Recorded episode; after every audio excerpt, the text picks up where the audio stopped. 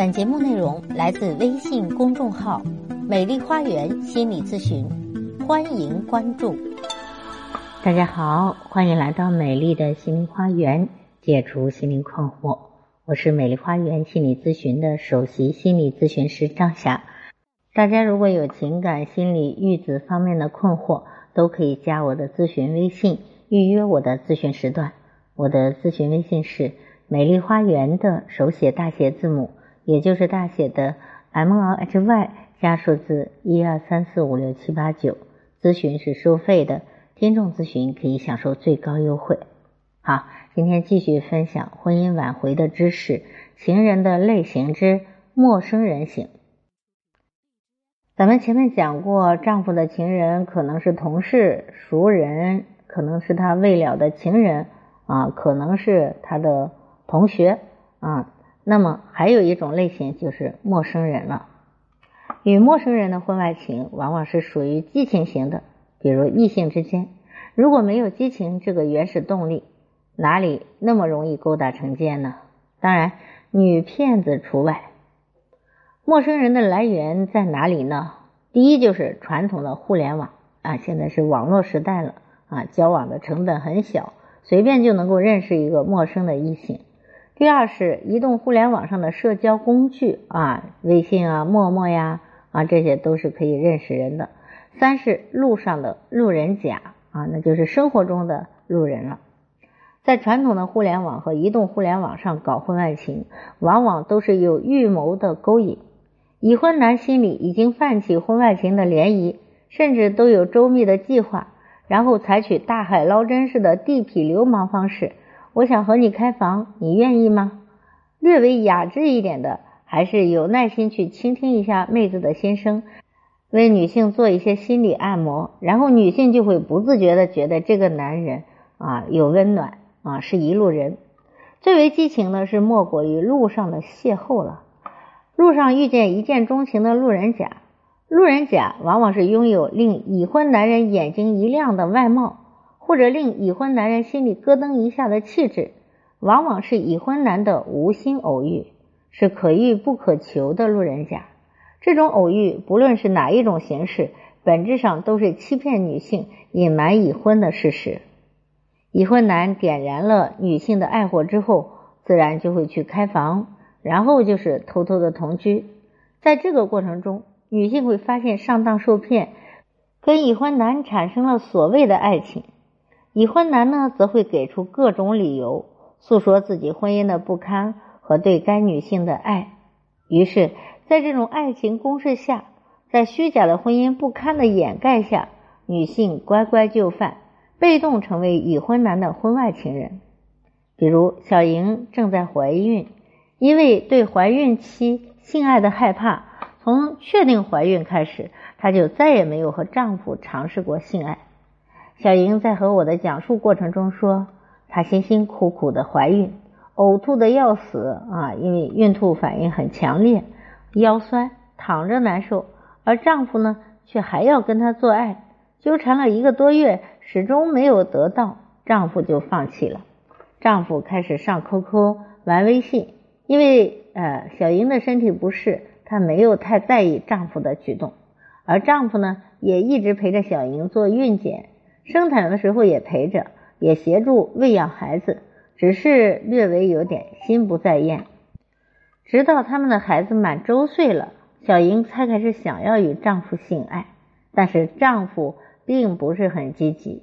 本来以为是生产后自己的体型没有恢复的原因，但是一次偶然的机会，她发现了丈夫的不对劲啊，也看到了丈夫的 QQ。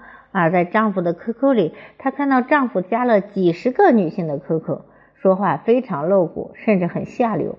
其中呢，还有两个女人直接和丈夫以夫妻相称，而且看得出他们已经开了房。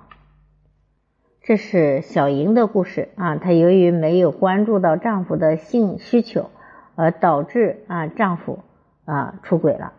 这是另外一个故事，这是小金，她结婚三年。与丈夫矛盾不断，经常的吵架。